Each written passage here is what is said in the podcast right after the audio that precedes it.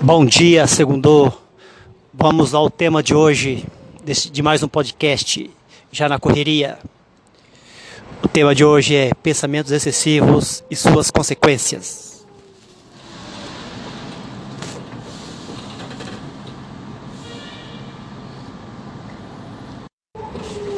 Sabemos aí que na correria do dia de hoje as coisas não são fáceis para ninguém. Então agradeça aí a seu pai, sua mãe pelas reclamações, por te pegar no seu pé, te encher o saco, pois eu agradecer a eles, pois o mundo ele com certeza é mais cruel. Terá essa parcimônia, essa paciência que seus pais, seus responsáveis têm com você. Se você não escutar ele, ser obediente, com certeza o mundo será mais cruel. Eu não sei porquê, mas esses insights vêm geralmente para mim uh, na parte da manhã, horário que eu estou começando as minhas atividades diárias. Estou mais focado em mim e mais concentrado. Então é isso aí.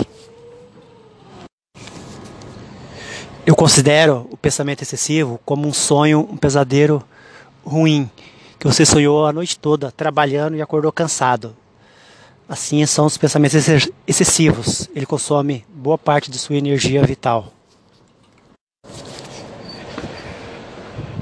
E a meu ver, uma boa forma de você amenizar isso é você meditar.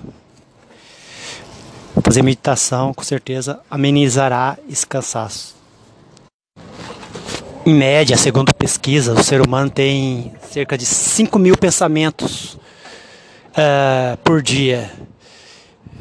A maioria deles desnecessários, que não contribuem nada para a sua produtividade. Portanto, aí a questão do foco é muito importante. Do famoso focus, atenção plena.